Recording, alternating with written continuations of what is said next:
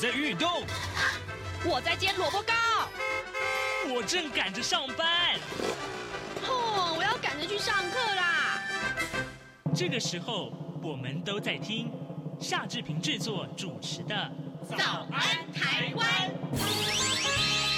早安台湾带给你最热门的时事访谈，最感动的人物专访，最直接的民意表达。对，让我们一起收听《早安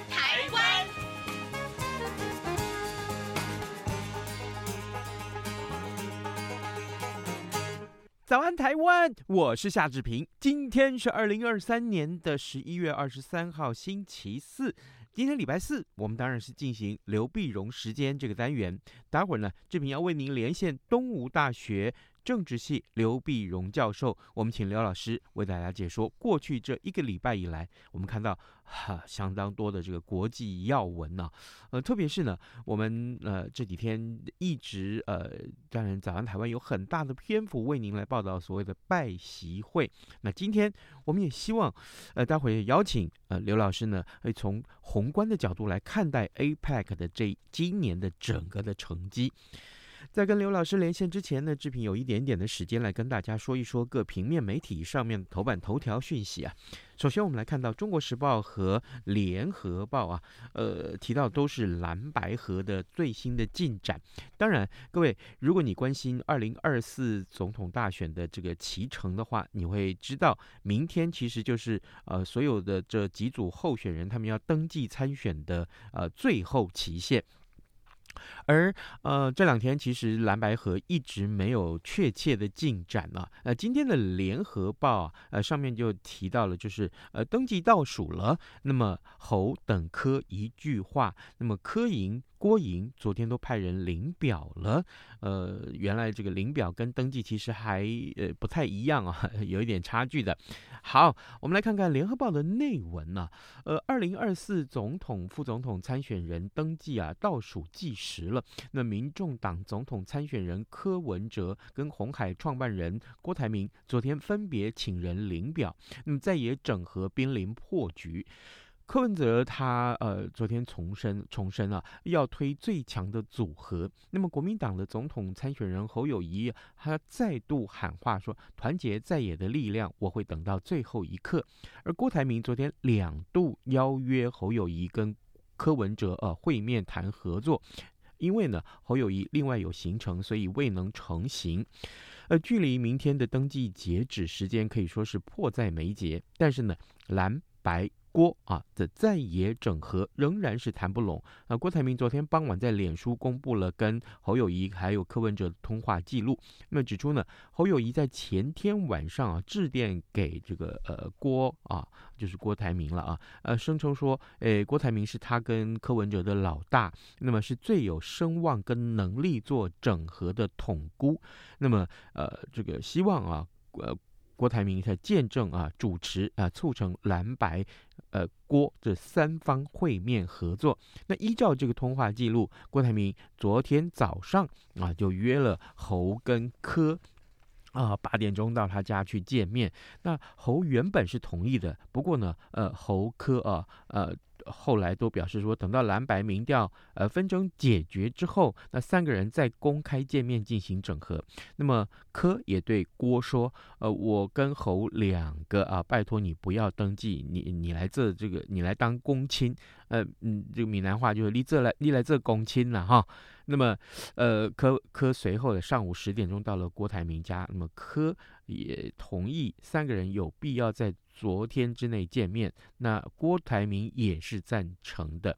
那媒体原以为三个人昨天晚上会会面，不过呢，呃，这个侯友谊昨天傍晚在台南表示说没有接获通知，啊，不知道时间跟地点。在这种状况之下，他静候啊，静候，静静的等待。那么未来如果有机会，那么都希望以公开透明的方式往前一起。好，这就是呃，今天我们看到《联合报》跟《中国时报》上都呃大致上的叙述是差不多的啊。另外，《自由时报》上面所提到的是新北的这个果菜公司爆出了图利菜虫啊，那么检调已经追异常的交易，同时也约谈了九个人。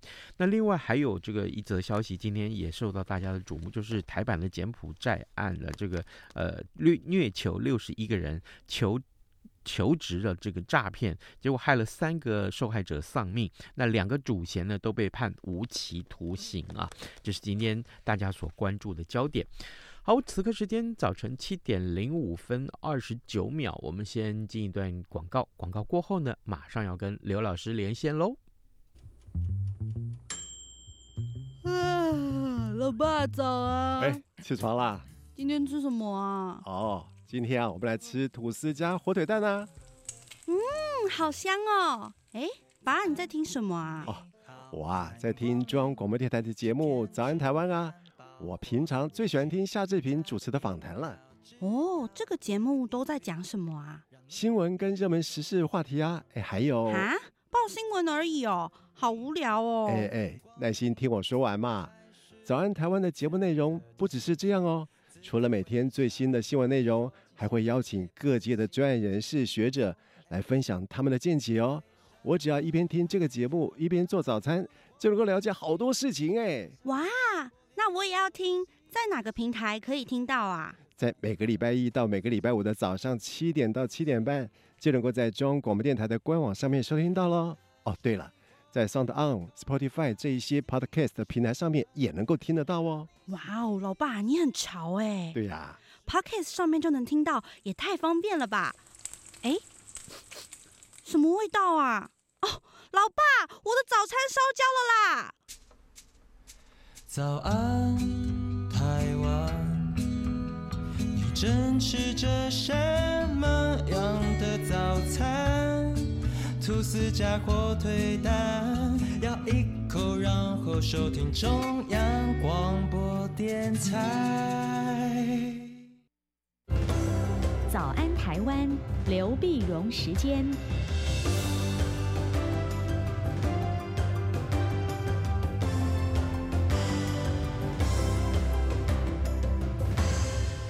这里是中央广播电台台湾之音，您所收听的节目是《早安台湾》，我是夏志平。此刻时间是早晨七点零七分三十八秒了，各位听众，呃，每个礼拜四我们都会为您连线东吴大学政治系刘碧荣教授，我们请刘老师在节目中跟大家一块来聊是呃国际要闻时事。当然了，很重要的是，过去这个礼拜我们其实从很多角度来探讨拜习会，不过大大多我们都是直接切入，直接切入就是谈拜习会上面有关这个呃两个人所提到的台海议题，特别是我记得我们还锁定了这个习近平啊，呃一直不断在讲的就是说，哎，二零三七或二零二五是不是要武力犯台这件事情，从来没有人跟他讨论过。好，那当然今天我们希望啊，可以待会儿现在此刻为您连线呃刘碧荣老师，请刘碧荣教授呢。呃，我们今天要从另外一个角度，就是从从这个宏观哦，从整体的角度来看这一场 APEC 的这个呃峰会。老师早安，早，各位听众朋友，大家早。谢谢老师再度与我们的连线。老师，呃，这个诚如刚刚我所说啊，说我们来看一看 APEC 的峰会里面，我们如果从整体来看这一次的峰会，今年的这个峰会或者今年的 APEC 会议有怎样的一个成果，我们应该怎么去看待它？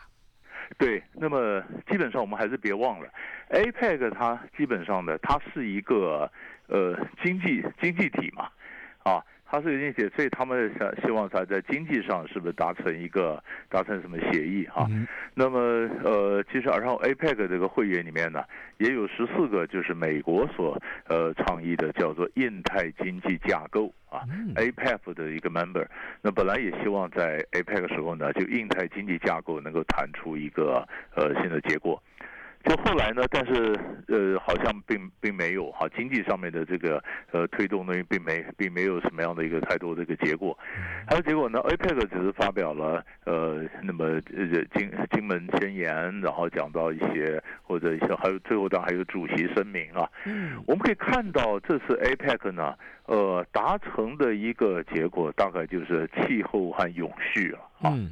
就是在气候问题上，事实上在 APEC 还没有开会，呃之前呢，中国大陆跟美国就气候问题上来达成一些协议啊，然后再就是他们要做讲绿色的经济，那么希望有更洁净的经济啊，然后还有永续的或者过这个供应链啊。那么，呃，那我我就问了，那为什么没有什么太多的一个，呃，比如说，呃，印太经济架构利用这个场合达到什么结果呢？那么当然就是说，因为美国呢，它是要求，呃，比较更高的劳动和环境的一个标准，啊，那么但是东南亚国家就觉得呢，在劳工和环境上标准要求比较高。但是，呃，你美国又又没有又没有开放市场准入，就是你的整个呃印太经济架构呢，并没有说开，并不是一个自由贸易协定啊，怎么开放这这标准？那东南亚国家就我让了很多，但是我没进到美国市场，当然就不干。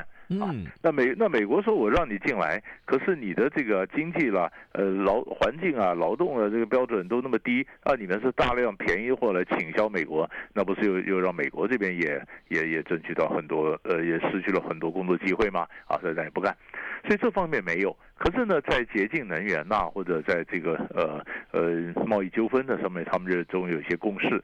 但是 APEC 里面还讲到是说，你想 APEC 呢，它是它是亚太嘛，但是 APEC 就是我们这样想象一下，小齿轮转动大齿轮，嗯，转动大齿轮的话呢，大齿轮就是 WTO 啊，啊，他们就希望说。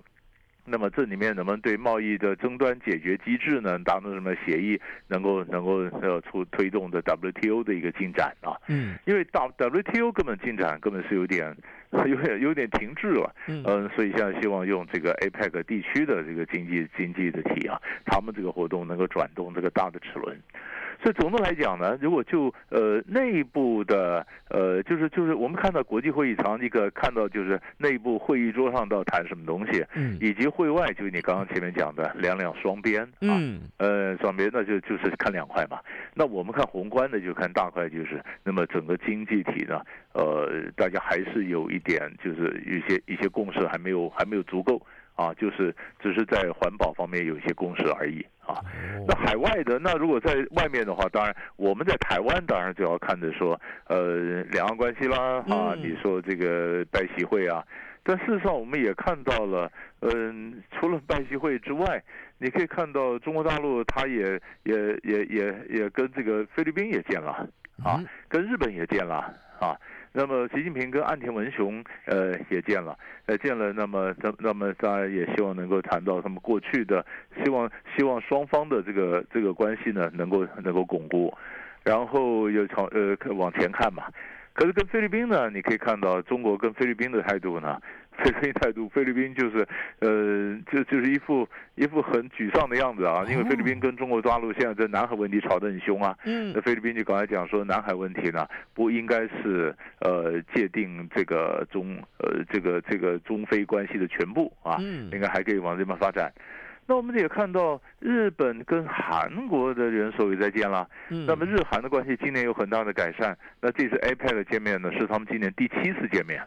啊，那各种的交流什么都已经恢复到常规，所以我觉得这个东西都是一个呃双边和多边一起来看，可以对这次 APEC 比较有一个完整的一个理解。嗯，如此，老师，我们还可能还是来看看这个 拜习会上面。所以这个假定我们看到，呃呃，这个习近平当然说了，这个二零呃三七或二零二五，这个如果真的是要武力犯台，都没有人跟他讨论过事情。我想全球媒体都在报道。这个事情，但我想请老师告诉我们一下，就是说，哎，那习近平说了这番话之后，呃，全球各国的反应会是什么？或者说，在这个当场啊，这个当然，这各各国的媒体也好，或者各国的元首有没有一些哪些说法呀？对啊，因为因为基本上呢，你可以看到，呃，习近平当然是这样讲了哈，嗯，这样讲，那当然我们都觉得说，那呃，总总是我们上次也谈到说，对两岸关系。有可能不能掉以轻心，但是相相对来讲稍微审慎的乐观一点嘛，因为他没有那个急迫性啊。嗯。那么外面的一般的这讲法呢，大家也都是觉得说，其实中国跟美国的元首呢，在这次的这个呃拜习会上面都各各有所需啊。嗯。大家都希望的稳定情势，当然各自都有内部的问题要处理。嗯。啊，真的处理。那你说你说都有内部处理，那所以也就是说不要去。不要 不要去调高它这样的一个一个一个冲突的可能性嘛。所以你可以看到他们都讲说的美中美之间是竞争，但不要变成冲突。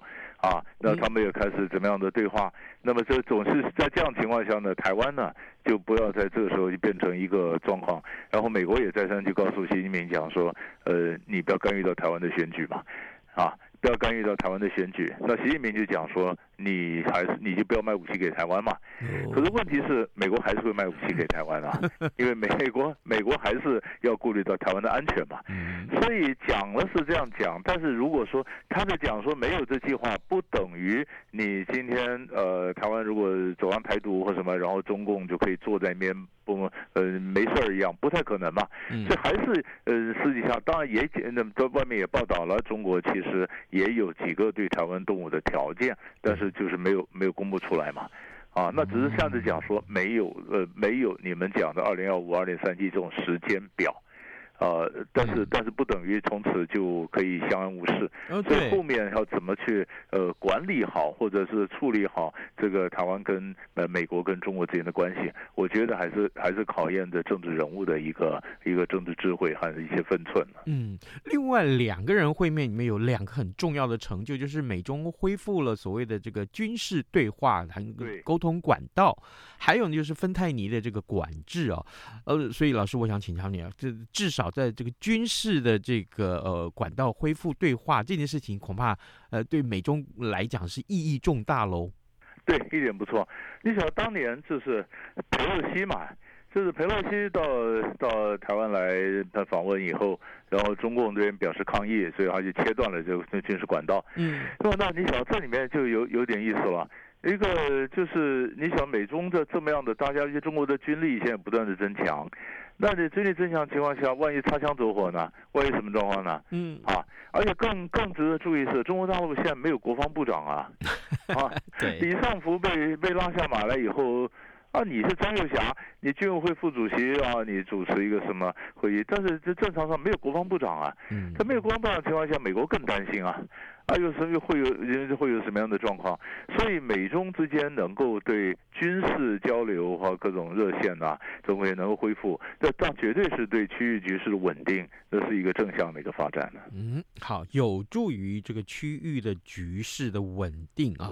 好，呃，各位听众，今天早上志平为您连线访问东吴大学政治系刘碧荣教授，我们请刘老师先就啊、呃，过去上个礼拜以来，我们看到这个 APEC 的峰会啊，其实有非常非常。多的呃这个面向可以观察，我们不但呃请刘老师从这整体哈、啊、宏观的角度来看整个 APEC 的成就，同时也看看最受瞩目的呃拜习会，其实呢也有很多呃可以关注的话题。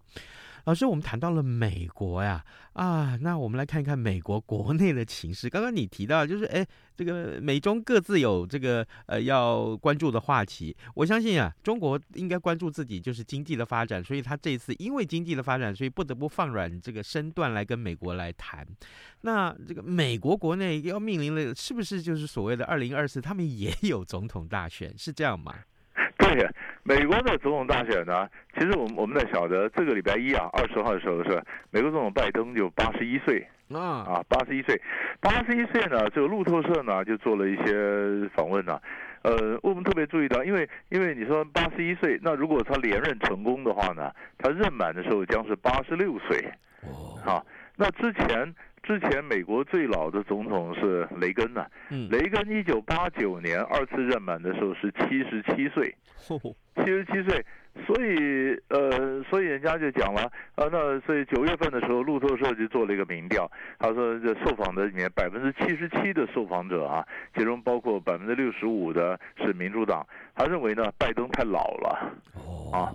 呃，那么拜登太老了，就不太能胜任总统的工作。那百分只有百分之三十九的人认为呢，不是他脑筋依然神志清楚、清晰敏锐啊，可以做这个工作。那川普呢？川普也老了，川普现在七十七岁啊。嗯，川普，我们刚刚讲说那个那个 IPEF 就是呃印太经济架构。川普在呃 APEC 结束之后就说，如果他当选的话啊，他根本把这个 IPEF 就废掉，废掉。虽然当选，他目前看起来也也也也就算领先。那川普人家觉得他老不老呢？呃，认为川普太老的是百分之五十六。啊。那你看，认为拜登太老是七十七，川普太老是五十六。那么百分之五十四的人呢，说川普他脑筋仍然非常的清楚和可以胜任总统的工作。但是白宫的发言人就强调，你们你们画出重点了啦。这总统年纪不是重点，总统的经验和他过去在立法上的成就啊，这个才是呃拜登赖以这个这个连任的一个本钱啊，他的经验嘛，他是这老元老政政治家嘛啊。嗯。那那美国人会这这这几个数字出来。那会不会影响到美国总统的选举？嗯，或者有什么样？会不会有新的变数？其实这都是我们呃非常注意的观察。啊，尤其尤其美国总统的工作量真的非常多，焦头烂额。你看以色列打仗，都乌克兰打仗，这这仗都没打完呢。啊，而且国会的预算没通过，这好多事情啊。所以美国人其实也有点担心啊。但是，所以拜登现在每一个行动呢，都向国人表示不必担心，我完全可以胜任。所以这都是可以看到竞选的这个整个大的一个氛围。哦，哎，那现在来看的话，嗯，我我不太清楚啦，就是这个美国是不是自己本身有一些民调啊，这个或者说是一些什么样的数据？好像拜登跟如果真的是要跟川普对决的话，两个人在民调上是不是也是互有领先？川普是赢的，川普还是领先。川普虽然有案子在身啊什么，但是川普的这个民调是是走在前面。啊，所以所以像很多人也担心，像川普这样不按牌理出牌，那他如果当选，会不会带来一个新的一个状况？啊，所以所以那就是明那就是明年了，二零二四啊，嗯啊，所以这个 还有一年多的国际情势会不会因此有什么样的这个变化？这都是我们不能不能不考虑的一个变数。对，而且这个我记得那时候呃，拜登当选的时候，很多的媒体就说，哎，那川普是多少年来第一个没有办法连任的美国总统？那假定呃拜登也没办法连任，哇，那可就精彩了。对啊，然后美国人觉得两两位老先生在缠斗第二回合，哇，这就很有意思。好，呃，好，这个除了这个美国自己本身的问题之外，老师老师，这个您刚才提到美国的关切这个呃以色列跟哈马斯的这个冲突问题，呃，我我也跟各位听众报告一下，刚刚我们看到一个最新的外电，就是说呃双方啊，以色列跟哈马斯好像这个呃在以色列的时间是二十三号上午的十点要暂时停火啊。停火四呃，这个停火的决议的内容是什么？呃，也许有些听众不太了解，那就是呃那个时间点大概就是台湾今天下午的四点钟。老师，我想请教您，那这个这件事情的进展会不会其实让在外边呃所有的媒体或一般人看起来啊，这个停火真的只是说说而已？不，他这是这次是因为卡达在中间斡旋，就要释放人质啊。这人质，那以色列要释放多少囚犯？一个一个人质换三个囚犯，嗯，啊，类似类似这样的。然后，然后他是那那要市面是是是五十个人质，五十人质呢，每释放十个人质就停火一天。哦，啊，就用这种方式，那就就慢慢，那这那当然了，这个呃，我觉得我觉得我们如果先讲一点谈判来讲的话，嗯，那人质抓在哈马斯手里，那也是谈判筹码了。那是谈判筹码呢？那你说是先放还是后放呢？那么你说我人质抓在手里，那以色列就你在打加萨的时候就投鼠忌器嘛，你就不会打的的太凶，对吧？嗯。可是以色列说我打你是为了是要解救人质啊，那你人质不是抓在手上，那我就打你。那么一般是到底先停火才释放呢，还是先释放再停火呢？嗯。啊，那现在达成协议就是平行线嘛，那我释放十个你就停一天。啊，这样就慢慢停，然后然后然后让这个人道也是车子救援呢，可以赶快进去，要走的人赶快走啊。那么那么这时间就是就这么暂停，啊。但是问题在哪里呢？问题在呃，纳塔雅胡他答应了，可是问题是哈马斯这边呢，有些人质不在他手上啊。他不晓得人质要藏在哪里啊？有些人质可能是呃，这个伊斯兰圣战组织他们所绑的人质啊。嗯。所以这些人质要把这些全部找来，然后统一知道在哪里，然后再放。